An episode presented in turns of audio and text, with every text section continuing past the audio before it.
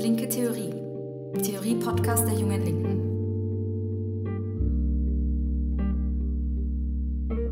Hallo und herzlich willkommen zu Linke Theorie, dem Theorie-Podcast der Jungen Linken. Du hast dich schon mal gefragt, was ein linker Begriff heißt, wie du dir eine Theorie erklären kannst und warum alle über Klassen sprechen? Dann bist du hier genau richtig. Ich bin Sarah und hier erfährst du, was wir Linken unter Klassen verstehen. Nimm dir fünf Minuten Zeit hör dir vielleicht auch ein zweites Mal an und schreib uns dann gern, was du darüber denkst, wie wir uns die Klassen erklären. So, jetzt geht's los.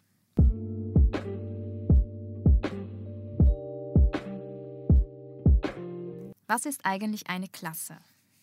In der Kapitalismuskritik und der Gesellschaftstheorie von Karl Marx nimmt der Begriff der Klasse eine zentrale Rolle ein. Man kennt den Begriff heutzutage zum Beispiel noch vom Wort Klassenkampf, Vielleicht auch aus dem berühmten ersten Satz des ersten Kapitels im Kommunistischen Manifest von Karl Marx und Friedrich Engels. Der lautet, die Geschichte aller bisherigen Gesellschaft ist die Geschichte von Klassenkämpfen. Aber was heißt das? Gibt es Klassen schon immer? Warum wollen linke Klassen abschaffen und sind gleichzeitig auch irgendwie stolz darauf, eine zu vertreten? Schauen wir uns das mal genauer an. Wozu brauchen wir Linken eigentlich den Begriff der Klasse? Als Linke gehen wir davon aus, dass die Gesellschaft, in der wir leben, nach wie vor, wenn nicht sogar stärker denn je, von Herrschaft durchzogen ist. Und wir gehen als Linke davon aus, dass diese Herrschaft sich nicht durch individuellen Zufall oder natürliche Ungleichheiten erhält. Eine linke Position zur Herrschaft besteht darin, Herrschaft als abschaffbar zu kritisieren. Dafür analysieren wir linke gesellschaftliche Strukturen und versuchen zu verstehen, wie sich Herrschaft zwischen verschiedenen Gruppen durchsetzt und erneuert. Klasse ist ein Begriff, um die Stellung der großen gesellschaftlichen Gruppen zueinander zu beschreiben. In den Sozialwissenschaften haben sich Begriffe wie Schicht und Milieu durchgesetzt, um zu beschreiben, dass sich bestimmte gesellschaftliche Gruppen voneinander unterscheiden. Davon kann man auch einiges lernen. Den Begriff der Klasse können und sollen sie jedoch nicht ersetzen.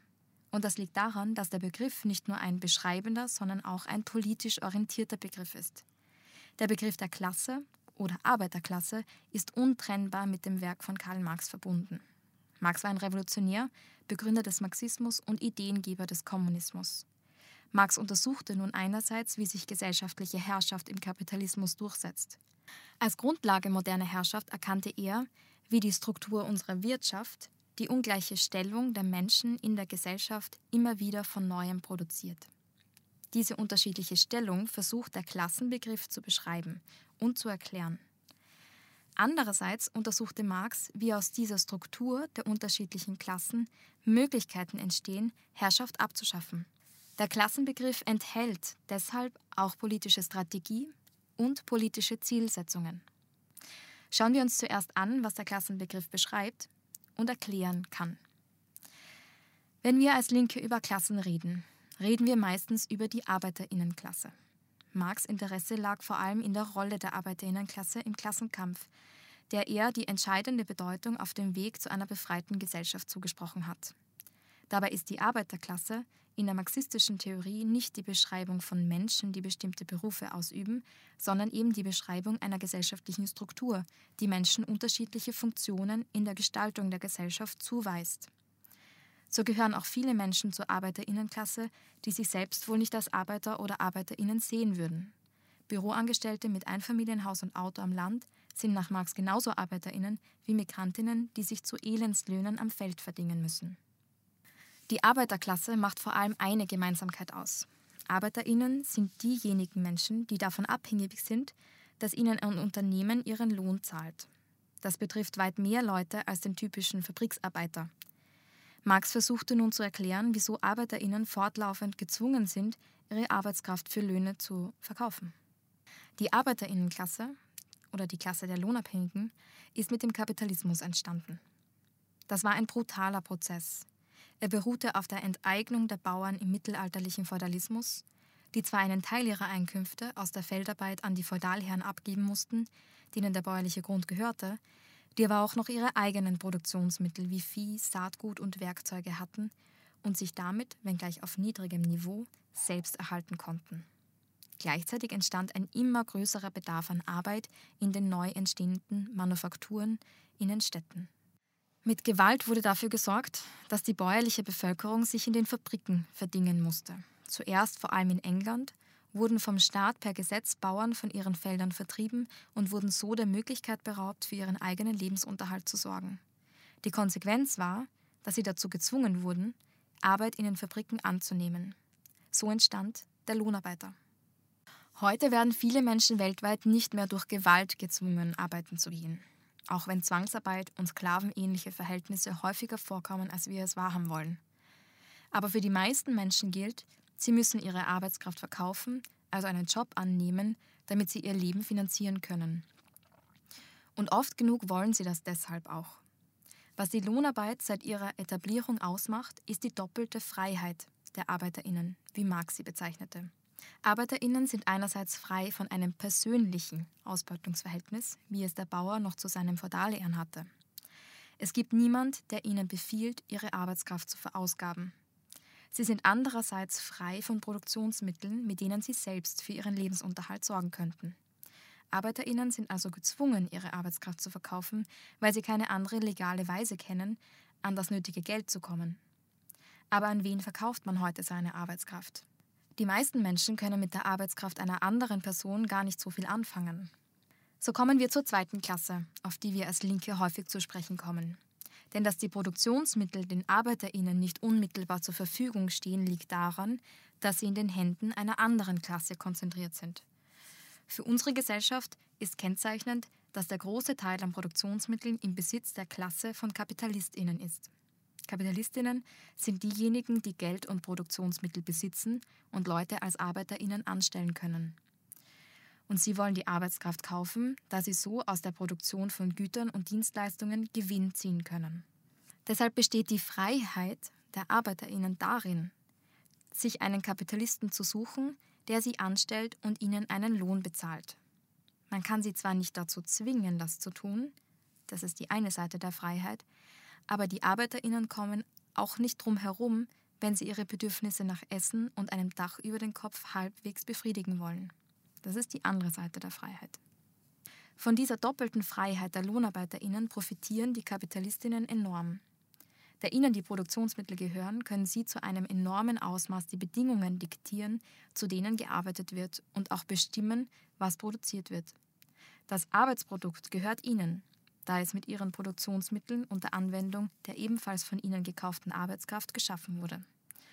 Studien aus verschiedenen Ländern zeigen, wie stark erwirtschafteter Reichtum von bereits verfügbarem Vermögen abhängig ist. Große Teile heutigen Vermögens sind in den Händen von Menschen, deren Familien schon lange davor große Vermögen besaßen. Die Lohnarbeiterinnen erhalten dagegen nur den Lohn für die Arbeitskraft, die in die Produktion geflossen ist. Dieser Lohn bemisst sich in den Kosten, die eine Arbeiterin braucht, um seine Arbeitskraft wiederherzustellen und etwa die eigene Familie zu ernähren. Das ist wichtig, da es bedeutet, dass die Arbeiterin eben nicht den ganzen Wert erhält, den sie in der Arbeit geschaffen hat. Dadurch, dass der Kapitalist nur zahlt, was der Arbeiter braucht, um sich ausreichend zu erholen, bleibt ihm der sogenannte Mehrwert, die eigentliche Ursache für das, was man in zunehmender Verschärfung als die Schere zwischen Arm und Reich beobachten kann.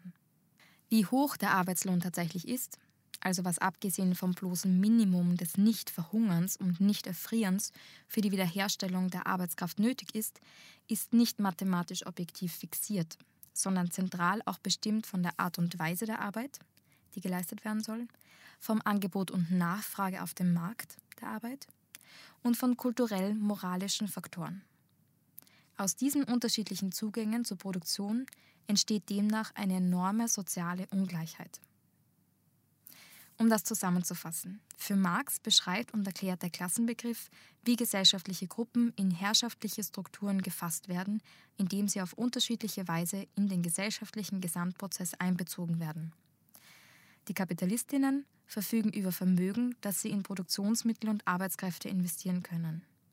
Die Arbeiterinnen besitzen im besten Fall ihren Wohnraum und ein Auto, wollen sie nicht nur vom angebauten Gemüse im vielleicht vorhandenen Garten leben, sondern sich einen neuen Fernseher kaufen, bleibt ihnen nichts über, als weiter eine Arbeit zu finden. Im Ausmaß ihrer Geldbörse können prinzipiell alle Menschen Teile des gesellschaftlich produzierten Reichtums kaufen. Wie sie dazu in die Lage versetzt werden, ob durch Besitz von Kapital oder dem Verkauf der eigenen Arbeitskraft, definiert ihre Klassenzugehörigkeit. Klasse in diesem Sinne sagt wenig darüber aus, wie jemand ist, sondern wie jemand Teil der Gesellschaft ist und bleibt. Und die Anteile, die den verschiedenen Klassen dabei zukommen, sind Gegenstand sozialer Konflikte. Kommen wir nun dazu, welche politische Dimension der Klassenbegriff hat. Marx wollte zeigen, wie aus dieser Struktur der unterschiedlichen Klassen Möglichkeiten entstehen, diese Herrschaft und die Folgen sozialer Ungerechtigkeit abzuschaffen. Der Klassenkampf ist dabei ein zentraler marxistischer Begriff. Er hat grundsätzlich nichts damit zu tun, ob Leute permanent gegeneinander auf die Barrikaden steigen. Es geht nicht um offene Gewalt und auch nicht um weitreichendes Klassenbewusstsein. Der Klassenkampf ist nicht automatisch antikapitalistisch. Klassenkampf findet dann statt, sobald auf breiterer Ebene über Löhne gestritten wird, bessere Arbeitsbedingungen gefordert werden oder die Arbeitszeit verkürzt werden soll. Marx und die folgenden marxistischen Theoretikerinnen hielten viel auf die Erfahrungen, die in diesem Klassenkampf gemacht werden konnten, obwohl er noch nicht auf die Überwindung der Herrschaft, sondern auf die Verbesserung der eigenen Situation innerhalb des herrschenden Systems abzielte. Aber Marx und seine Nachfolgerinnen warnten davor, die endgültige Wirksamkeit dieses reformistischen Kampfes zu überschätzen. Sie sollte nicht vergessen, dass sie damit gegen die Wirkung eines Systems der Ungleichheit kämpfe, aber eben nicht gegen die Ursachen. Die Arbeiterinnen können so zwar für bestimmte Ziele Erfolge erringen, die aber nie von langer Dauer sein können. Selbst der enorme Wohlstandsschub für Arbeiterinnen nach dem Zweiten Weltkrieg, der durch die Zerbombung halb Europas ermöglicht wurde, dauerte mit 40 Jahren vergleichsweise kurz, wenn man das auf die gesamte Geschichte des Kapitalismus bezieht. Dass der Klassenkampf jedoch von einem Verteilungskonflikt innerhalb des Systems zu einem Kampf für ein besseres System wird, dafür braucht es sozialistische Politik. Die Aufgabe, die Marx für uns Linke im Klassenkampf verankert hat, liegt darin, dass die Klasse der Arbeiterinnen einerseits notwendig in soziale Konflikte um die Verteilung des Wohlstands mit der Kapitalistenklasse gerät, andererseits aber auch sehr nachvollziehbare Interessen hat, bei der Verbesserung der eigenen Stellung stehen zu bleiben. Da diese Verbesserung aber immer wieder unter Druck gerät, ermöglichen die Verhältnisse selbst die Erkenntnis, dass eine Überwindung der Klassenverhältnisse eine nachhaltigere Strategie für die Arbeiterinnen ist. Die Aufgabe, die sich deshalb für die Linke stellt, besteht darin, in gemeinsamen Kämpfen solidarisch zu zeigen, dass die Verbesserung der Lebensverhältnisse unser gemeinsames Anliegen ist.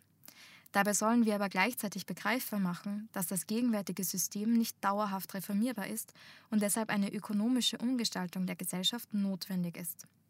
Zugleich erzeugt das System aber auch die materiellen Bedingungen, die dafür notwendig sind. Diese Freiheit zu erkennen, ist nach Marx die Aufgabe sozialistischer Politik.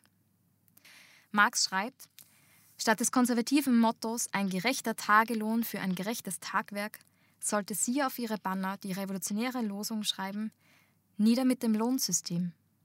Der Klassenbegriff beinhaltet nicht nur eine Beschreibung gesellschaftlicher Gruppen zueinander, er beinhaltet auch die Beziehung der arbeitenden Menschen zur ganzen Gesellschaft.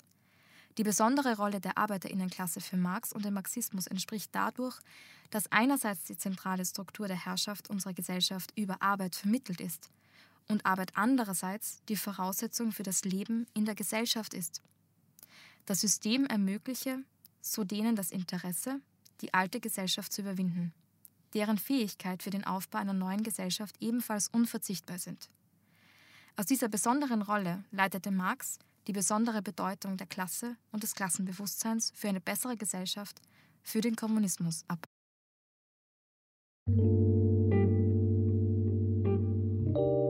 Linke Theorie. Theorie-Podcast der Jungen Linken.